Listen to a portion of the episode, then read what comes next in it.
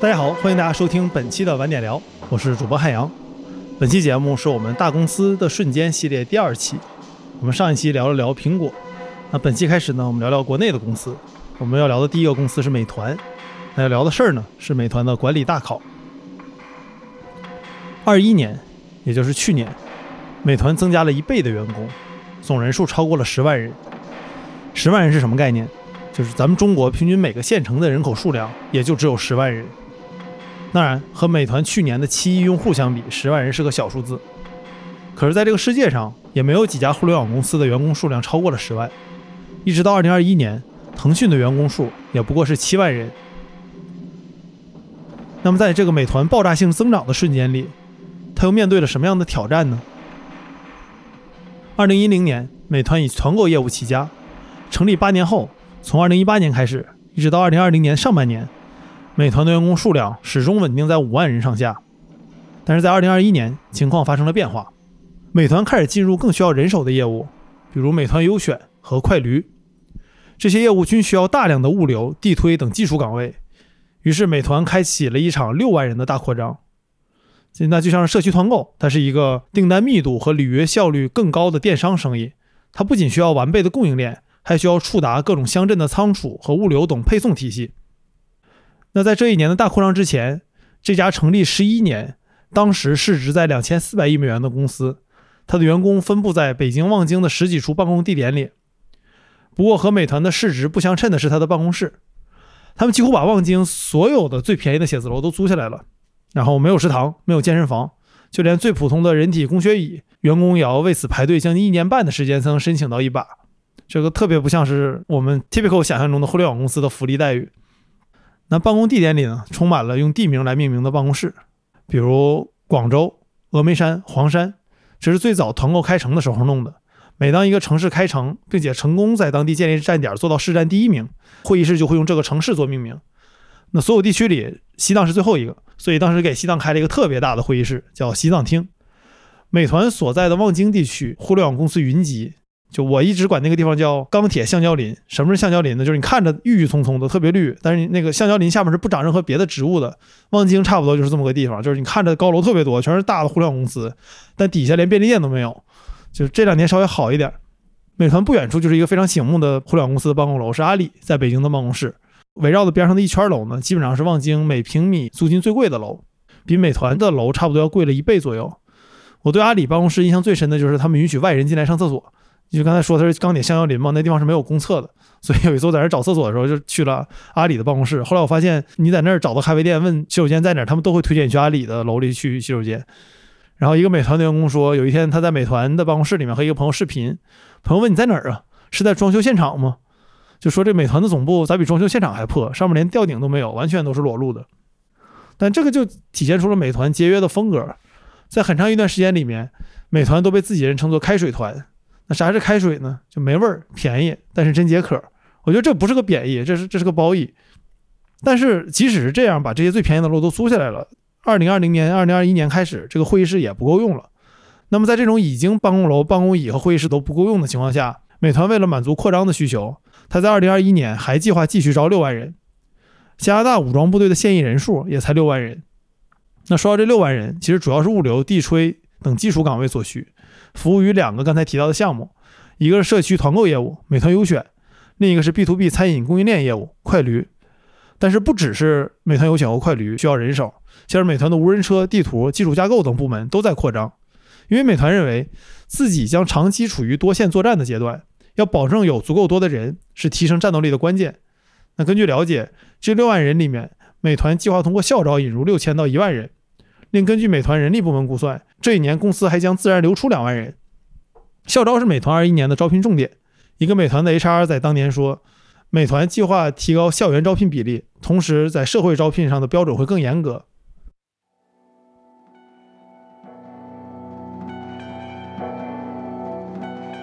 之所以提高校招比例，一方面是不得已而为之，另外一方面是成为领头羊的幸福烦恼。那当一个企业它已经是行业里领头羊的时候，大部分都会重校招轻社招，因为市场上最好的人基本都在公司里了。那如果无法保证外面的人一定比里面的要好，就会不得不转向校招。那在这个问题背后，解题的根本思路是看供需关系。当你从外面买人已经买不到了，或者说市场供不应求的时候，那就不如你自己从头去培养一个人。那所以市面上的小公司一般从大厂里挖人，大厂都自己培养。华为、阿里都很重校招，美团也到了这个拥有大厂专属幸福烦恼的时刻。随着人数和招聘计划的提高，美团的 HR 数量也在提升。在2021年，美团的 HR 就超过了一千名。美团 HR 的其中一项任务是去建设一个坚守使命的可持续发展的组织，让组织变成能自我进化、自我成长的生命体。在美团看来，公司最重要的不是控制人数总量，而是控制资源如何分配。这里面也包括人力资源，该扩的扩，该控制的控制。2021年显然是该扩张的时候。一位美团的人说：“做出一个新赛道，获得的收益要比管理损耗要大。人员膨胀的直接影响就是工位变得更加不够用了。”一个位于上海的美团员工说：“二一年农历新年之前，办公室还有一些空位；四五月之后，新来了一批校招生，办公室瞬间饱和。”这位美团员工所在的楼层大约有十间会议室，其中两间被征用做了临时工位。一到中午，员工排队去会议室加热餐饭，员工排队去会议室加热饭菜，因为美团没有食堂嘛，所以你可以在公司的一些角落，包括会议室，发现随处可见的微波炉。那迟迟不能消散的饭菜味，也让这些临时工位上的新员工们很苦恼。与此同时，他们还要忍受会议室里很硬的椅子。一个老员工说：“有些椅子就是那种几十块一把的塑料椅。”不仅是员工，美团管理层开会坐的也是这样的硬椅子。那老板们都以身作则了，我们还能抱怨什么呢？老板不光坐硬椅子，而且对人才非常重视。一位受访者称呼美团创始人王兴为“老王”，他说：“老王当时拼了命的要去拜访所有的新零售行业大佬。”他会问他们一个共性问题，比如这个公司这么大，你有九百家分店，每年全球营业额好几千亿，但 CEO 只有你一个人，你觉得你能成功的关键原因是什么？或者说这个公司这么多事情里面，如果今天只让你做一件事情，你最多只能做这一件事情，你唯一会做的一件事情是哪件事呢？结果所有的 CEO 给到的回答都非常的一致，就是选址。如果这家公司做的是一个偏零售行业的事情，某种意义上，公司的选址就决定了未来。它可以占到成功影响的百分之八十到九十，所以创始人或者 CEO 只做选址这一件事情。这也解释另外一个事实，就大多数零售行业的创始人的文化程度其实不太高，但是他也可以获得成功，是在于选址选得好。这些创始人们看到一个地皮的核心价值，就可以来决定到不到这开店。那像是真正专业的事情，比如说管理、组织建设、产品，花钱请很专业的人来做就可以了。那美团就想，美团可不可以学他们呢？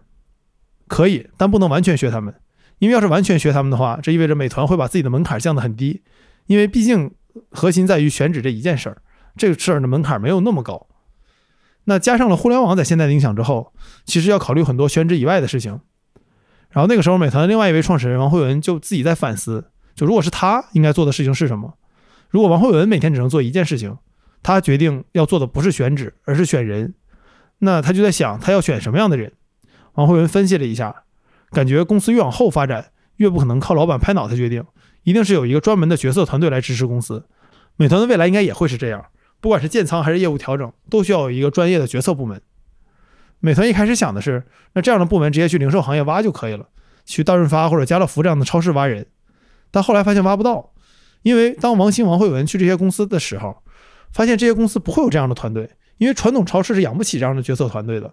这些传统企业的解决方法是，如果有需要就去找咨询公司，比如去找麦肯锡，跟他们说：“你们看一下我这个业务，今年要做三线城市，大概开多少家合适？”然后再付给他们咨询费。但美团想，你付一次性的咨询费可能就几百万，但养一个团队可能也没有比这个贵特别多。然后这位受访者就对我们说：“他说老王说这么说的话，其实不应该去零售行业挖人，应该去咨询行业和投行挖人。所以美团就去整个咨询行业和投资行业搞了好多人进来。”受访者认为，这可能是美团相比传统零售企业最大的优势。虽然大家都在做零售业的生态，但美团可以养得起自己公司的团队。外界常说方法论嘛，就可能觉得说做事情一板一眼，或者这是个思考的逻辑。但受访者觉得，美团真正的内部方法论在于它的核心决策机制。在业务这里，美团的核心决策能力非常强，至少不会轻易犯错。那保证这个核心决策机制的最关键的就是人。从更早之前开始，就正是王兴、王慧文为首的这批做决策的人。带领美团打败了饿了么。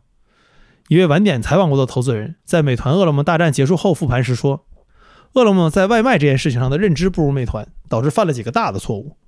就像是饿了么发现做配送、搞外包利润更高，所以就大量的做外包。而美团进去做外卖的时候，它的专送比例要比饿了么高。这个事情后来也奠定了，你在一个特别高峰期或者极端天气的时候，美团的配送体验会比饿了么更好，因为美团是专送而不是众包。那还有一个事情就是开代理商，就那会儿美团、饿了么做低线城市，全国开，为了保证速度，大家在全国都有代理。饿了么一看，觉得代理这个模式挺好，成本也低，所以他们就收缩了自己的直营模式，开始去做代理。后来又发现代理商其实是把控不住的，没有竞争力，又开始重新收缩代理，转直营，这就是一次战略反复。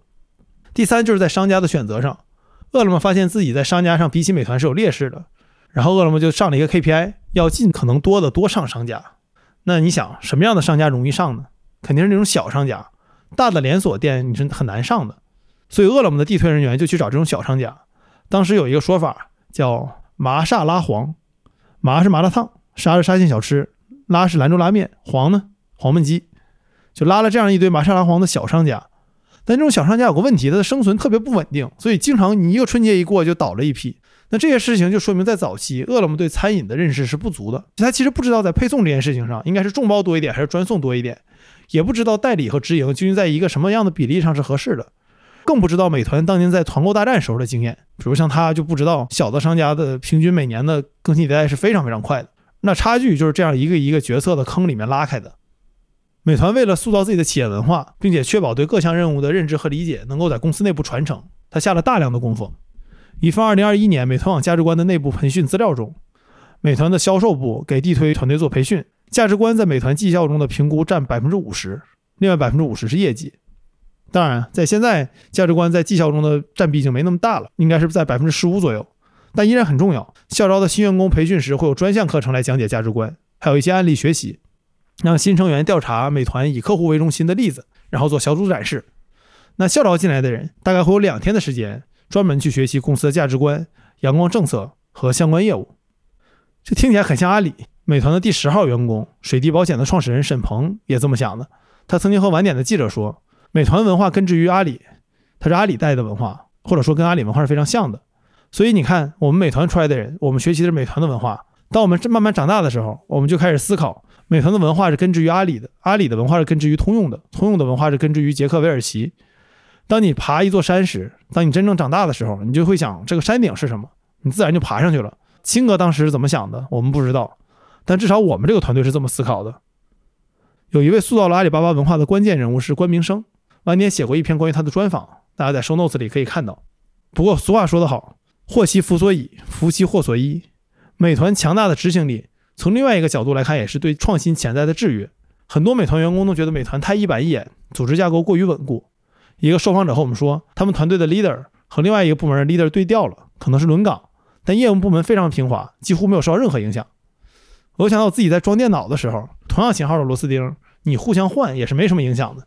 很多美团内部的人也说，觉得美团不注重创新，不会做第一个吃螃蟹的人。但是美团的执行力非常强，所以当发现别人的业务模式后，他的模仿和执行力是 OK 的。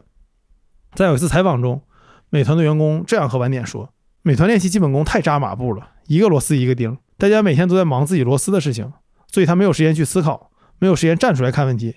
就算一个人站出来看问题，他的 leader，他的 leader leader 可能是一个职业经理人，他不会去采纳你的意见，因为风险太大了。美团中层以下都是这样，你没有时间去思考。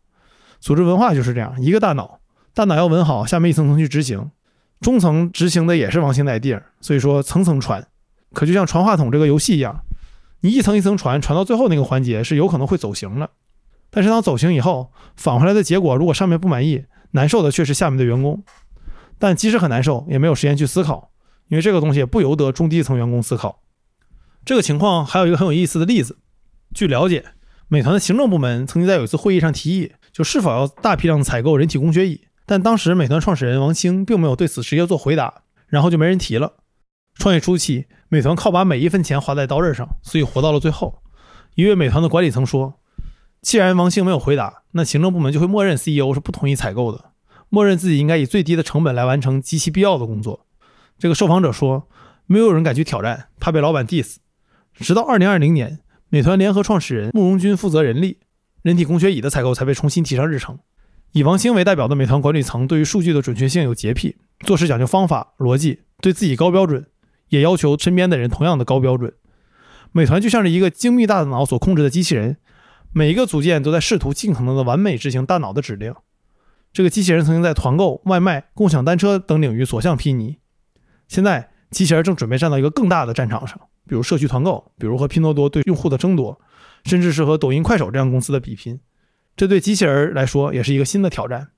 一位熟悉美团的人士说：“招六万人还只是开始，理想状况下，美团和拼多多等公司有可能会变得和沃尔玛一样，不仅要控货入仓，还要控制货如何从原产地被生产、运输再到交付，因为只有这样才能实现更高效率、更低成本。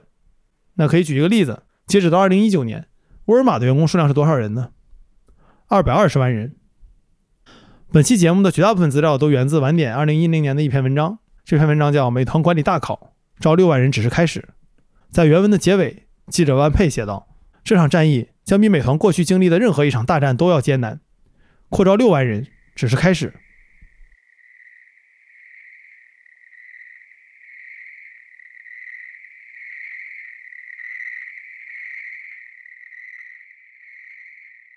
王兴说：“希望美团的使命像北极星一样永远清晰，指引我们不停努力。所以，美团既要确立一个足够宏大的目标。”就是 live better，活得好。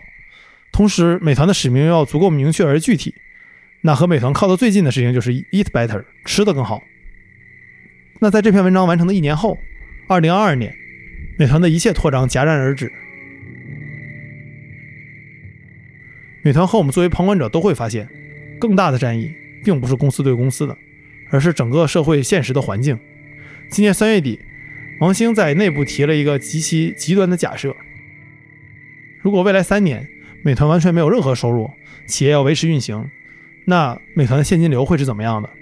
这个假设的作用不在于实操，只是一个思想实验，表示王兴想看一下最糟糕的情况会是什么样子。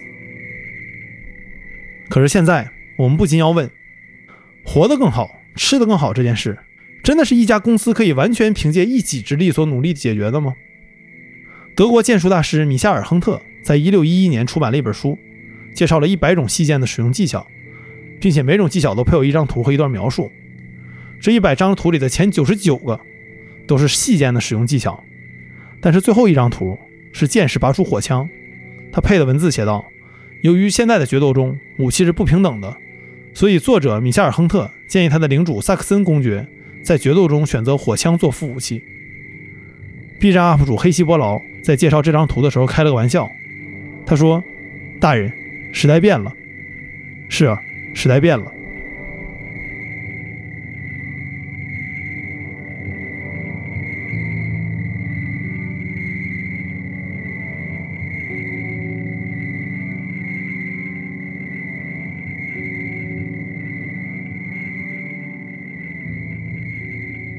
感谢大家收听的本期的晚点聊，我是主播汉阳。那本期节目的这个底子呢，来自晚点在二零二一年六月九日的一篇文章。标题是美团的管理大考，招六万人只是开始。这篇文章同样可以在 show notes 里看见。这篇文章的原文的作者是万佩，负责采访的是万佩和向思琪，编辑是宋伟。我其实只是拾人牙慧，从他们的这个非常棒的稿件中截取了一部分没有写的或者说写的，但可以再展开讲讲的内容，做成这期节目。那这是我们第一季大公司瞬间系列的第二期节目，接下来还有三期节目。那欢迎大家继续持续关注晚点聊，我们下期再见，各位拜拜。